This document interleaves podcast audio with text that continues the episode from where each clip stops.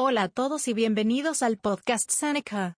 En este podcast vamos a aprender sobre la pesca sostenible.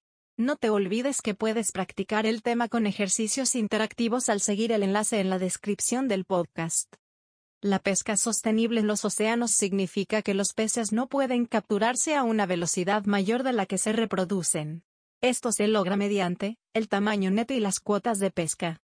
Empezamos con el tamaño neto. El control del tamaño de la red, orificios, permite que los peces más pequeños y jóvenes se deslicen a través de la red para que puedan sobrevivir al menos hasta la madurez. Ahora aprenderemos sobre las cuotas de pesca.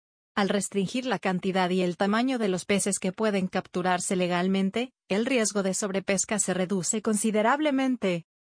Para resumir, la pesca sostenible en los océanos significa que los peces no pueden capturarse a una velocidad mayor de la que se reproducen. Visita Seneca.lat para acceder cientos de resúmenes, ejercicios y recursos gratuitos en línea. Seneca.lat es una plataforma divertida y gratuita con recursos educativos gratuitos. ¿Puedes aprender dos veces más rápido en Seneca.lat? Visita Seneca.lat.